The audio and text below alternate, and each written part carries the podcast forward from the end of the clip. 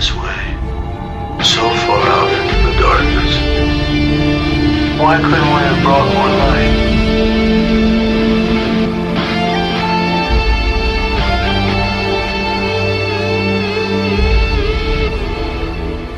Buenas Sinaloas, bienvenidos a este vuestro podcast sobre eh, The Expanse, la quinta temporada. Aquí estamos haciendo un auténtico maratón y cuidado porque la cosa se pone seria. Hoy vamos a hablar del octavo episodio y como siempre tenemos aquí a Igor con nosotros. ¿Qué tal, Veradna? Hola, muy buenas. Sí, estamos llegando ya a los episodios finales de la temporada. La- el ritmo se ha acelerado muchísimo y, y ahora ya sí que empiezan a ocurrir muchas cosas en Oh. cada episodio. Muchísimo, dice. O sea, en este episodio vamos a tener más movimiento que en todos los siete anteriores. Pero vamos. Sí, es algo, es algo que ya, bueno, ya comentaremos cuando hagamos una, una impresión general del- de la temporada, ¿no? Pero yo creo que ya con lo que, con lo que hemos visto hasta ahora está claro que el ritmo es muy diferente entre los primeros episodios y los últimos. Los primeros cinco, bueno, los primeros tres episodios ya dijimos que, que, vamos, que eran extremadamente lentos. Se aceleró un poquito a mediados de, de la temporada, pero el- el- no, no tiene absolutamente nada que ver con, con los episodios 8 y 9 y ya veremos el 10. Pues sí. Y bueno, no vamos a, dar muchas más vueltas y vamos a ir directamente al episodio. Y empiezo, em- y empezamos el episodio viendo a Amos y a Clarissa que, bueno, están volviendo a Baltimore en una especie de bicicletas eléctricas, motos, mm, así. Y eh, se encuentran con un edificio que resulta ser una residencia de ancianos en la que encuentran un montón de cadáveres. Eh, o sea, en plan, básicamente mm, que los han dejado ahí porque es lo más humanitario que había en ese momento. Nos empieza Sí, a dar una- un poco la impresión de cómo de mal está la cosa. Sí, una, una vez más eh, vemos claramente como Amos es, es una excusa narrativa utilizada para que nos demos cuenta de cómo está la situación en la Tierra. O sea, al final lo, han claramente yo creo que el, el autor, lo, lo- bueno, los autores en este caso, lo han colocado, los han colocado ahí para, para que veamos con cuál es el impacto de- del ataque terrorista de, de Marcos en la Tierra, para que no quede así un poco en el aire. No, les han lanzado dos asteroides y ya está, sino para que veamos, eh, pues eso, el sufrimiento humano, los muertos, la situación, la desesperanza, etcétera, etcétera. Sí, y entonces eh, surge ahí el tema de que ya dijo Amos que necesitaba salir de la Tierra y Clarissa al ver esta situación pues eh, le confiesa o le, le indica que sabe dónde puede conseguir una nave que podría llevarles a Luna. Y Amos, por su parte, dice que sabe cómo conseguirla. Así que bueno, les vemos en esa situación y, y la, la historia cambia a la nave de Inaros, en donde vemos como este, eh, ya hablamos antes de sus capacidades de, de comerle la cabeza a la gente, bueno, pues le echa una bronca a su hijo y le hace responsable de la, de la muerte de Zim, básicamente. En una Sí, re- amor paternal totalmente. Sí, recordemos que Finn murió eh, en la misma exclusa de descomprensión por la que saltó Naomi. Correcto. Y bueno, si estábamos hablando de Inaros, en las siguientes escenas vemos a Naomi que despierta dentro de, de su nave y la vemos totalmente destrozada. O sea, la cara está totalmente quemada, las manos las tiene inservibles, o sea, como en muñones completamente. Y también vemos que la nave por dentro está eh, vandalizada, como quien dice. Han destrozado todos los controles, es imposible hacer uso de, de nada de, de la nave y lo que vemos es que básicamente hay cargas de explosivas por todos lados eh, ahí colocadas y, y un sistema para, bueno, pues para que exploten cuando se acerque otra nave. Y además... Sí, no, Dime, dime. no entran, muy- no entran mucho en detalle, pero por lo que ella va mirando en los aparatos y alguna señal y demás, parece que es un sistema de autopilotaje y además que está unido a, la- a las bombas y que la desconexión del sistema de autopilotaje haría que las bombas estallasen automáticamente. Sí. Con lo que no es una opción desarmar la, eh, las bombas. Y luego también descubre que la nave está enviando un mensaje con su voz. Eh, hay un deepfake de voz. eh, pidiendo ayuda. En plan, un mensaje diciendo que alguien avisa a Holden que estoy en peligro, eh, no tengo control de la nave.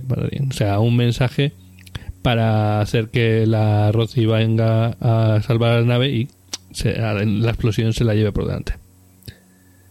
Sí, una, vamos, básicamente han convertido la nave en, una trampa. Sí. Es una, es una trampa, trampa explosiva. Mm.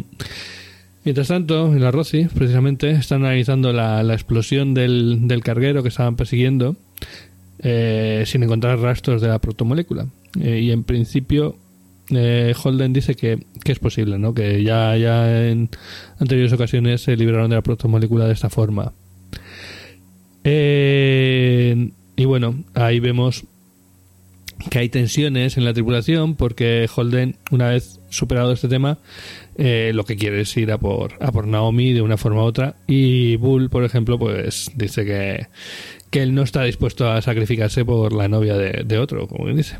Sí, aquí Holden me parece que pasa página muy rápido, ¿no? O sea, al final eh, da por hecho de que la protomolécula ha sido destruida demasiado rápidamente porque gran parte de su atención está dedicada a Naomi, ¿no? Está muy preocupado por, por Naomi y quiere ir cuanto antes a, a Palas para ver qué ha pasado, ¿no?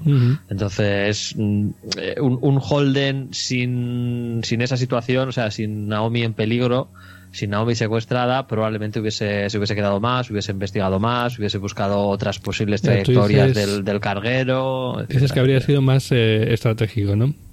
Sí, sí, sin duda. Porque eh, incluso, aunque sabemos que es un que es, casi un asunto personal la destrucción de la proteomolécula para Holden, eh, Naomi está por delante de, eso. Sí, sí. Igual, igual no, igual no siempre, pero aparentemente la proteomolécula ha sido destruida. Entonces, aunque no lo trasluzca a través de su expresión. no, no mucho. Porque bueno, yo creo que es, eh, es que pone cara de de estar estreñido, pero bueno volvemos a, a, la, a la historia. Y bueno, pues eh, ahí teníamos a, a, la Rosy y nos vamos a ver a otra imagen en la que vemos a la tripulación de Drummer que está rapiñando una nave sin tu... una nave de los Belters, ¿vale? Por cierto, eh, mm, un pequeño descargo de... Hemos, sí, hemos tenido un off aquí eh, hablando sobre si son cinturonianos, centurianos cinturianos o cómo leche sería el... Claro, porque nosotros lo hemos visto en versión original, con lo que nos resulta muy raro la forma de llamarlo en castellano. Y hemos visto que en castellano lo llaman cinturonianos. O sea, no me quiero imaginar las salas de la sala de doblaje las veces que se habrán equivocado cinturoniano, la verdad es que no me parece una palabra sencilla de, pronunciar. Es, o sea, comparado con el belter inglés, pues sí, sí, hablando de lo que habrán sufrido para, para acomodarlo en las frases y tal, y, la, facilidad con la que te puedes equivocar. En fin, así que bueno, perdonadnos. Bueno, volviendo al tema, vemos que Dramer eh, y su tripulación están rapiñando naves cinturonianas y que hay ciertas tensiones entre ellos porque eh, unos dicen que eh, siguen haciendo lo que hacían antes y, y Dramer obviamente no está muy de acuerdo y ya cree que ya no son chatarreros sino que son carroñeros. Sí, además hay que tener en cuenta que están eh, rapiñando naves de Belters, de facciones que se han opuesto a, a Marcos y Marcos las ha destruido. Sí, de hecho, mm. vemos una, una imagen, una escena en la, eh, a continuación de esta en la que sale Caral, que es la mala pécora esta que les han metido en la tripulación para controlarles, la que le ha metido Marcos, y que la vemos poniéndole ojitos a la silla de la capitana, y que aparece por ahí Oxana, eh, que es la, bueno, la que está más cercana a Drummer realmente. Sí, yo, yo me, bueno, me da la sensación por todo lo que he visto y demás que al final ellos como tienen tres naves tienen una especie de triunvirato de capitanes mm. que son ella, o sea, Drummer, que en principio es la, la, la como primur pares, ¿no? O algo por estilo, es, es la capitana de capitanes. Luego estaría Oxala, y, luego es un tío que no, la verdad es que no tengo ni idea de cómo se llama, pero creo que ellos tres son el trío de capitanes. Cada uno comanda una de las tres naves de la flotilla. Mm, pero bueno, no sé si el, el, otro capitán a lo mejor es el que dejaron en la, nave de Marco. ¿no? Ese no era, no era, no era capitán, era, era otro chico. O sea, Vale, el otro vale. capitán está, está porque se lo ha visto en alguna otra escena, pero no tengo ni idea de cómo Vale, se llama.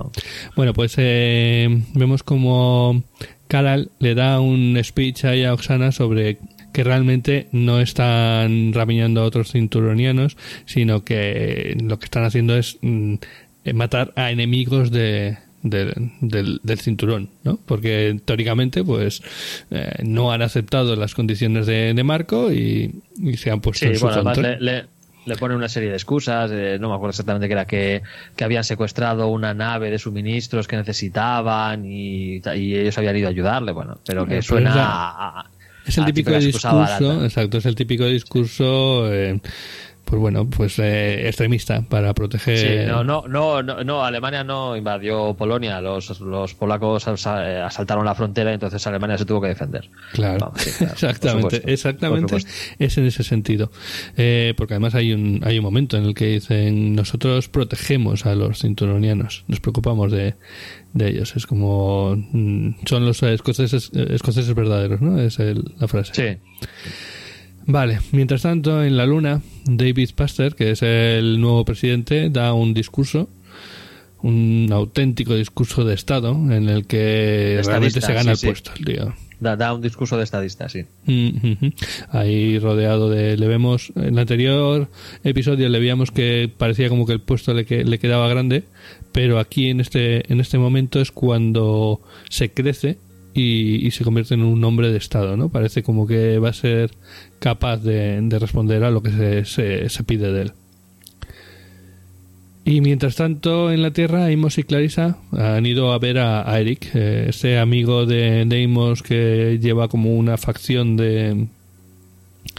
Bueno, pues. Jefe de la mafia local Exacto. de Baltimore. Vamos, es que es así. Exacto. Una de las bandas de, de la mafia local. Claro, porque básicamente necesitan su ayuda para llegar a la Luna. O sea, necesitan una forma de llegar a, a donde Clarissa dice que, que existe, que tiene una forma de, de llegar a la Luna. Sí, que básicamente son unas islas para ricos. O sea, hay una serie de islas que, que son eh, propiedad privada de ricos y dice que en una de ellas, ella, bueno, al final hay que recordar que ella es hija de, De. Jules Pierre Mao, que era pues, un mega ultramillonario Ujú. y, y tenía una de estas islas y uno de sus vecinos en su isla tenía un transbordador. Tenía un transbordador con capacidad para llegar hasta la luna. Ujú. Totalmente. Eh, y bueno, pues ahí, ahí le convencen. Eh, con bueno, no, no me convence mucho en general Clarisa ahí empezamos a ver esa eh, es que es como esa gente que deja de fumar y son los más antifumadores pues sí, es- es- esto se va a ver bastante en este episodio y sobre todo en el siguiente. Que, que Clarisa, eh, no sé, yo eh, lo hablaremos sobre todo en el próximo episodio. ha pero una deriva que, que es el, el- el personaje a mí me chirría por varios aspectos.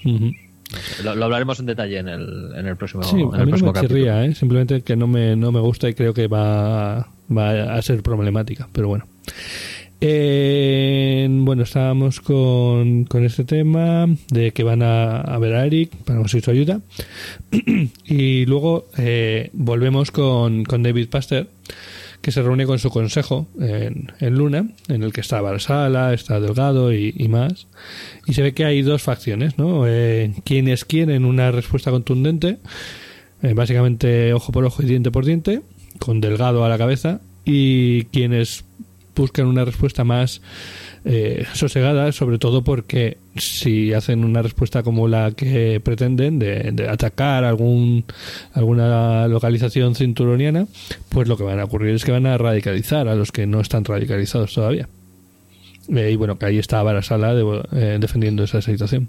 Sí, esta discusión es bastante interesante porque se ven bastante, muy bien los, los, dos, los dos factores, ¿no? Eh, al final Abasarala no es, no es ni tan muchísimo menos pacifista y ella lo que defiende es una respuesta controlada sobre objetivos militares. De hecho, No, en la primera temporada eh, a lo mejor no habría estado tan lejos de esa de esa propuesta, aunque en cualquier caso Abrasala siempre ha sido una persona tremendamente política. No la Sí. veo tomando una decisión de ese estilo. No, en, en la, eh, ella con en la escalada que hubo eh, apoyó el ataque a la base militar marciana, aquella, la luna de, no me acuerdo qué, qué luna destruyeron, destruyeron una luna, pero que era una, era una base militar. Sí. ¿no? Entonces, bueno, pues eh, ella defiende, pues eso, una, una, evidentemente hay que hacer una contestación, pero una contestación eh, medida, ¿no? No, sí. no- no indiscriminada. Sí. Y bueno, pues esa, esa es la situación en ese punto, ¿no? Eh, y bueno, volvemos con Naomi, que la vemos ahí dentro de, de esta nave, totalmente dejada de la mano de Dios.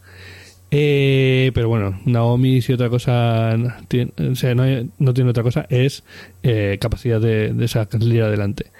Eh, localiza un casco de, de una de un traje pero eh, ahí vemos lo fastidiada que está, ¿vale? Porque apenas puede usar las manos para trabajar. Localiza una herramienta bajo unas placas del suelo, pero vemos que no puede alcanzarla. Y vemos cómo está de destrozada, que se crea una especie de palanca polea para poder abrirlo. Y aún así, o sea, se ve como mm, sufre intentando siquiera agarrarlo. O sea, el tema es que tiene las manos súper destrozadas. Y aquí es donde está mi pero enorme, pero enorme para este episodio. A ver, ¿cuál es tu pero? ¿Por qué hay gravedad en esa nave? Porque tiene, ¿cómo se dice? Eh, No, no, no, no. No, no, no, no, no, no sigas buscando. No tiene que haber gravedad. empuje, ¿eh? No, no, no hay gravedad. Gravedad. En ninguna nave de los centurianos hay gravedad. En ninguna. Todos ca- caminan con, con botas magnéticas. Absolutamente en todas las naves de los centurianos caminan con botas magnéticas. Absolutamente en todas. La única nave de los centurianos que hemos visto con gravedad es la Behemoth. Y porque es tan grande, tan enorme, que gira y genera su propia gravedad. Todas las naves de los centurianos no tienen gravedad y caminan con botas. Pero les venía muy bien que en esta nave haya gravedad para que Naomi lo las pase putas y hay gravedad. Y, y- es un error. O sea, Mm. en esa nave no debería haber gravedad. La verdad es que nunca me he fijado si lleva, si lleva botas, pero claro. No, no, no lleva, luego- no lleva botas magnéticas. Está caminando tranquilamente con gravedad y no debería. Porque no, no hay ninguna nave de los centurianos, y menos de ese tamaño, porque es una nave completamente normal. Sí. O sea, estamos hablando de que no hay tecnología de gravedad artificial. No, O sea, pero la- normalmente las naves eh, generan gra- gravedad artificial a través del empuje. al- Sí, pero que es, no, que, que, que caminan con botas. O sea, tú te fijas en cualquier escena, en cualquier Sí, nave centuriana, y están con incluso- botas magnéticas. Incluso en la en la Rossi van con van con Con botas. las botas, to- que, to- que to- todos, o sea, la- que, que no, que no debería haber gravedad. O sea, yo, yo no me di cuenta hasta que no empezó a hacer fuerza para levantar la parrilla y dije, ¿y, ¿pero qué hace? O sea, y dije, va, hay gravedad. Y me quedé flipando. Digo, ¿cómo, cómo que hay gravedad? No puede haber gravedad. No, no, es que A no ver. puede haber gravedad. Yo creo que en- hay gravedad, pero es, es baja. Lo que pasa es que ella está súper fastidiada. ¿Vale? Pero, que, pero es que nunca hay gravedad en las naves centurianas, nunca. Sí, sí, siempre caminan con botas magnéticas. A ver, algo de gravedad hay, porque si no las cosas estarían flotando en el aire y no están flotando en el aire. Hay una mínima gravedad. Bueno, pues eso, ese es mi pero. Vale. Bueno, te lo medio salvado.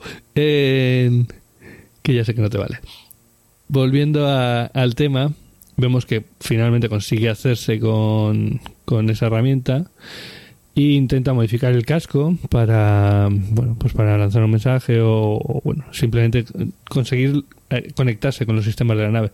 Pero vamos eh, no tiene buenas herramientas no tiene capacidad de moverse bien y, se lo carga básicamente eh, el enganche. Y hace una especie de invento para lanzar un mensaje de, de advertencia pero bueno no tiene no tiene el material así que tiene que salir a la parte no, no presurizada de la nave, porque la única parte presurizada es donde está ella ahora mismo, donde hay oxígeno. La cabina, Exacto. la sala de control, vamos. Y todo el resto de la nave está despresurizada. Y la verdad es que esa escena está, está muy chula porque ella, o sea, se pone un traje, pero el traje no tiene bombonas de oxígeno porque no han dejado oxígeno, entonces solamente tiene el, traje, el oxígeno que está dentro del propio traje.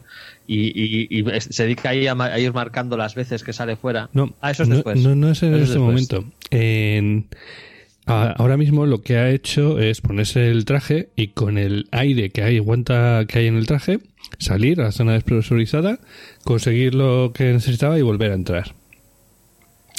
Y con eso, pues crearse un, una especie de micrófono con, con conexión e intentar lanzar un mensaje, ¿vale? Y bueno, eh, pero realmente no sabe si ese mensaje ha llegado a funcionar o no.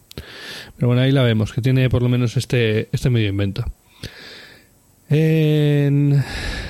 Entonces, volvemos con, con Drummer, que, que bueno, en Ahí vemos las tensiones. Sí, ¿no? sí, vemos, vemos vemos como- un poquito las tensiones entre la tripulación, porque la Sí. situación obviamente no es la que ellos desearían ni la que ni la que quieren. ¿no? Mm. Vemos como hay una imagen en la que vemos a Oksana, que ya decimos que es la, un poco la más cercana, y que la conoce bien. Eh, intenta reforzar su unión con ellos, ¿vale? Para evitar que tome una mala decisión. Además sabe, sabe, ha estado hablando con, con la mala pécora y, y sabe que la cosa está complicada. Y, Ya, yo, yo ahí, ahí tengo, no sé, no- no- no- me, me interesa ver cómo se va a resolver el asunto, el asunto entre Oksana y, y Karal. Ujú. Porque, no sé, o sea, siempre Karal es a Oksana a la que la presiona o a la que le dice las cosas para que ella se encargue de, de manejar a Drummer y tal. Básicamente es no la sé. forma, es la usa de palanca para tener controlada a, Drummer. Porque Sí, sabe que por, es- por sí misma no es capaz. Claro, entonces yo, yo me, me interesa ver en qué, hacia qué derroteros va a ir esto porque, eh, no sé, me parecería eh, poco complejo del personaje de Oksana si, si esto no evoluciona. O sea, Sí. si simplemente se queda así como instrumento que Karal presiona y con el que controla la tripulación, pues bueno, mm, no, no, no me parecería tan interesante como si Oksana acaba revelándose un poco o traicionando al final a Karal o algo por el estilo, ¿no? Que, que, le- que haya un pequeño giro, haya, haya algo interesante. Pues sí, eh, hay una escena justo aquí, después de esta, que es en la que vemos a la tripulación de, de Drummer.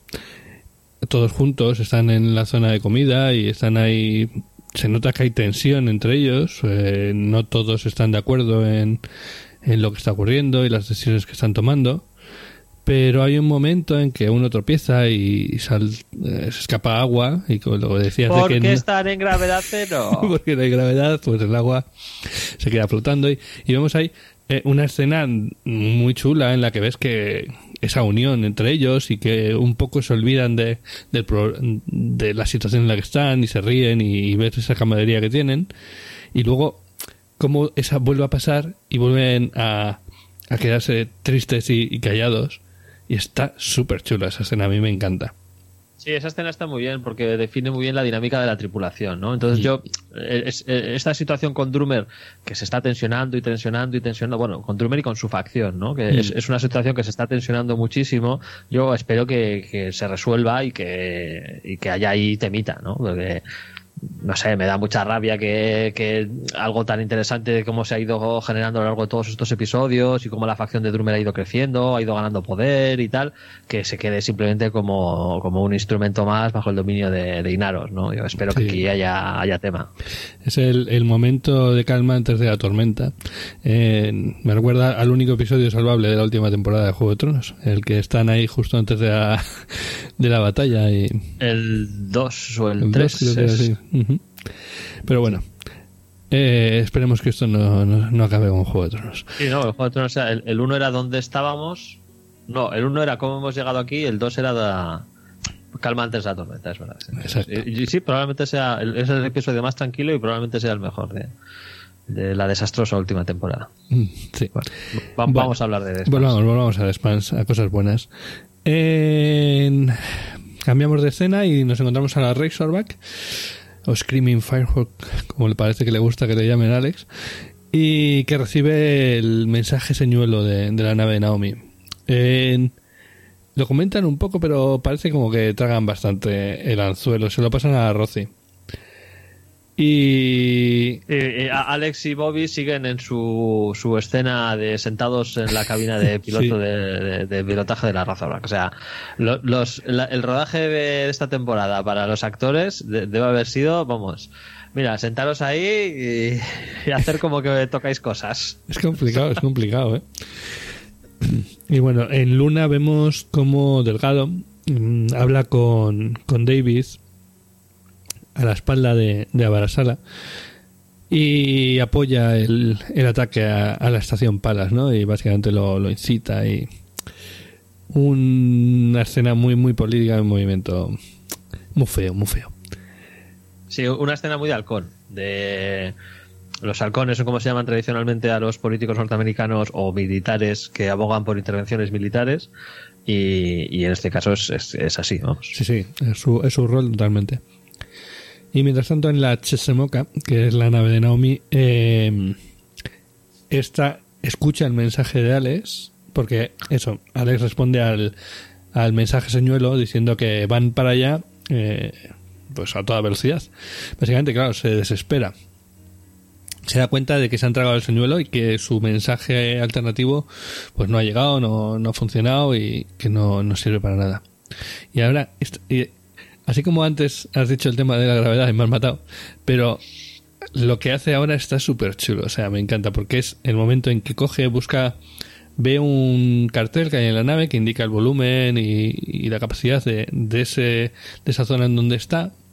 Entonces ella hace unos cálculos mentales de cuánto volumen de aire hay ahí, se pone el traje y eh, ahí es donde empieza a marcar, hace dos marcas, ¿vale? La marca de la anterior salida y la marca de ahora. Porque ella sabe que cada vez que se mete en esa esclusa y abre a la zona despresurizada, parte del oxígeno interior se va. O sea, ese, ese oxígeno se pierde. Y sabe que solo va a poder salir un número de veces limitado. Y que cada vez que salga, el oxígeno que va a haber dentro va a ser cada vez menor, más ligero, va a costar más eh, respirar. Y aún así, eh, lo hace. Empieza a repetir eh, para quedarse en la mente con el mensaje pregrabado y lo va diciendo para saber por dónde va, como quien y la vemos entrar y salir un montón de veces. De, además que la vemos que cada vez está más eh, destrozada de, de, pues por un lado, del oxígeno que no tiene cuando está ahí fuera y que va súper justísima y porque cada vez que entra, pues el, ah, el oxígeno eh, dentro de, de esa parte de la nave está peor. Y, y porque viene de haber atravesado el espacio vacío y semicongelarse todo Sí, el cuerpo y sobrevivir por los pelos gracias a- al chute de beta saber qué que se metió, bueno, de jugo. Está Entonces, al límite de, de sus fuerzas. No, eh, creo que eso lo dije yo incorrectamente. No es jugo, el jugo es para hacer más denso el, Bueno, la sangre y que no de- tenga problemas. de- Esto era un oxigenador, esto es el, eh, un chute que le da oxígeno a la sangre. Mm. Vale, volviendo, volviendo al tema. Eh, bueno, la vemos ahí. Eh, que algo está haciendo, pero no sabemos todavía muy bien el qué. no, to- todavía no sabemos qué es lo que Mm. es, pero Luego, un- uno, uno más de los recursos de Naomi. Sí, volve- vemos a otra escena en la que vemos a la nave de Drummer en la que reciben el aviso de Naomi. Claro, el, aviso señuelo. Y Drummer en cuanto lo, lo escucha dice hay que ir a, a salvarla. Y claro, la... Recordemos que Dramer eh, Era muy una- una- era muy amiga, que vamos, en realidad estaba enamorada de ella, pero que, que, que, vamos, que tuvieron una relación muy cercana mientras estaban en la Behemoth. Y quiere salir pitando por ella, pero la mala Pecora, de Canal, le cuenta que en realidad es una trampa que y que Naomi en realidad está muerta. Porque claro, Sí, les- le dice, le dice que estaba en la nave de Marcos cuando ella estuvo allí. y que y se que- tiró al espacio. Sí. Entonces, claro, esa es, esa es la visión que de momento tienen en, por su parte. Entonces, porque Osaka lo para. O sea, porque en ese momento Drummer va a matar a la, a la vamos, si, no, si no la para, saca la pipa, le mete dos tiros y venga, va, ya está. Se, hasta queda hemos llegado. Buah, se queda más ancha que larga. Y vemos, eh, vemos una escena espectacular de Drummer. O sea, la actriz lo hace genial. Eh, yendo a su camarote y gritando, soltando toda su furia y toda su rabia contenida. Eh, pero bueno, volvemos entonces con Naomi y vemos como finalmente eh, Aquí ya, aquí ya se, nos resvel- se nos revela qué es, qué lo que estaba haciendo, sí. Eh, Entonces ella, como ha memorizado el mensaje y manipulando un, un cable de- de- de, pues, del circuito de comunicación o lo que sea, corta momentos eh, eh, claves de- del mensaje de manera que eh, lo que transmite es distinto. Y lo, que- con lo el que mismo mensaje, es- pero quitando partes, pues el mensaje genera- cambia. Eso es. Genera otro mensaje distinto que dice soy Naomi Nagata, Tengo problemas, el avisas a. Holden. tengo el control.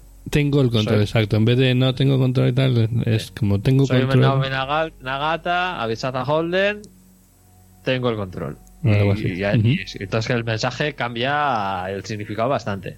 Sobre todo si has escuchado el anterior. Si no has escuchado el anterior, pues igual no. Pero si has escuchado el mensaje original, este segundo pues te tiene que, que hacer pen- pensar un poquito. Algo ha pasado, exacto. Eh, y de hecho, está muy bien porque vuelven a la nave de Drummer en ese momento. Vemos por un lado a, a Drummer en sus aposentos bebiendo de, de la bebida esta que le, que le regaló Ashford, que es una bebida pues, muy escasa por lo visto y que tal, y que dice que dijo que solo la bebía cuando estaba enfadada, no cuando estaba triste. Y otro momento de la serie en la que dice esto. Y por otro lado vemos a Naomi y Caral que están como, pues eso, tomando un café o lo que tomen ahí. Eh, bueno, tomando algo. Y que reciben el No, mensaje. no, no, Oksana. Oksana. Están Oksana y Eh, Caral. sí, que has perdona, perdona. Están Oksana y. Caral, sí. Eh, de repente a, a Caral le llega un mensaje de que, el me- de que el mensaje de Naomi se ha modificado. Entonces lo escuchan y escuchan la modificación que ha hecho Naomi y se quedan las dos con una cara de ¿What? Y fundido a negro. Exacto. Este episodio es espectacular y si os dais cuenta, bueno, para empezar salen todos, todas las eh, tramas que hay en, el- la- en esta temporada han salido en este episodio y hemos contado mm, casi bastante más de lo que hemos contado en varios episodios juntos de los anteriores. Sí, eh, yo. Este episodio, evidentemente, me ha encantado. Está muy bien. Incluso no me aburre la trama de Amos. Tampoco sale tanto. Pero no, no está mal. Y avanza muchísimo todas las tramas. eh, ocurren cosas interesantes. Hay, hay una cierta acción. Entonces, este, este, es, un- este es un buen episodio. Este es un buen episodio de Expand. Mm. Así como anteriores, pues no son tan buenos. Y, y que ahí sí que muchos de ellos se benefician de un visionado conjunto. Es decir, eh, si ves suelto el episodio 5, pues igual tampoco te dice nada, pero si ves te ves con el 4, el 5 y el 6, bueno, pues entonces sí, porque ya sí que ocurren más cosas y tal. Entonces, eh, esos primeros episodios, bueno, aparte de que hemos hecho nosotros nuestros propios capítulos juntando varios, mm, también pues porque íbamos un poquillo mal de tiempo y, y queríamos alcanzar el final de la serie, ¿no? Con nuestros comentarios. Pero la verdad es que muchos de ellos no tienen entidad para dedicarles un capítulo entero. Sería un capítulo muy corto. De, bueno, en este episodio no pasado nada relevante. Gracias chicos, nos vemos en el próximo. Cierto, cierto. Pues, no, ¿no? Sin embargo, aquí, vamos, esto es, es- un episodio completito, con, trasfondo, con cosas, con acción y, y en el que pasan bastantes cosas relevantes. Sí, plantean cosas que realmente te quedan ahí con... te- tienes mucho interés en saber cómo va, qué va a pasar con, con David y ese ataque que, que parece que quiere planear contra los cinturonianos. Eh, ¿Qué va a pasar con Drummer? ¿Qué va a pasar con, con la Screaming Thunderhawk? La, la, La Razorback. La Razorback y con la Roci que van a, a por la otra nave. mm, que va a ser Naomi, no sé. Está la cosa muy complicada.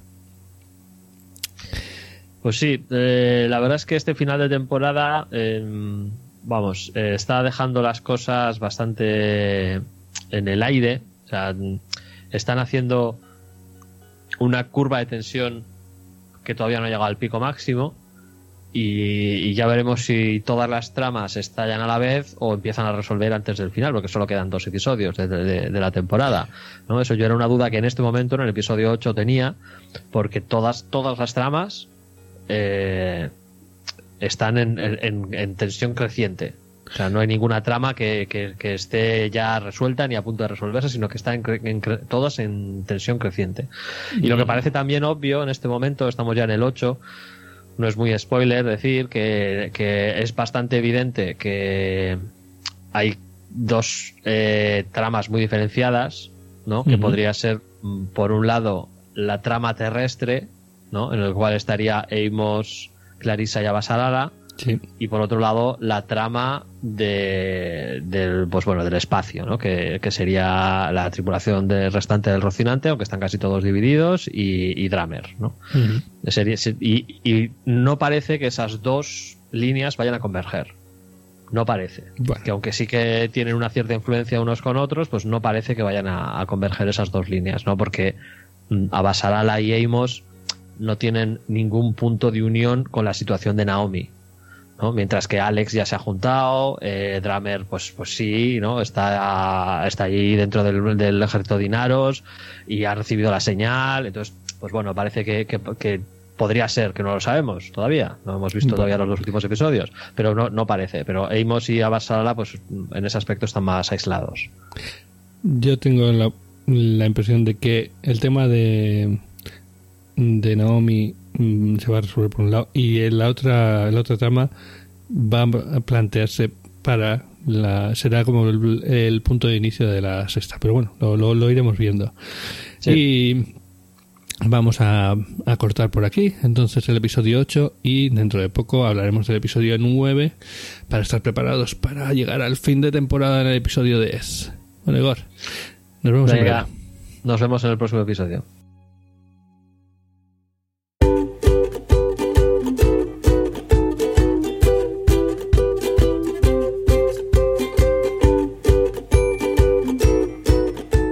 Puedes escucharnos en Spotify, Evox o en tu reproductor de podcast favorito.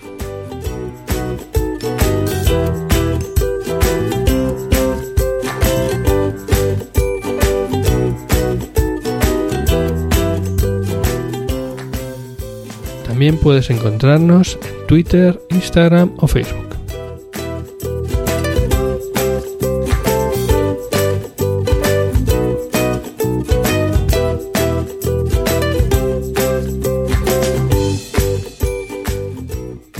Sobre todo, si el episodio te ha gustado, compártelo. Es lo que más ilusión nos hace.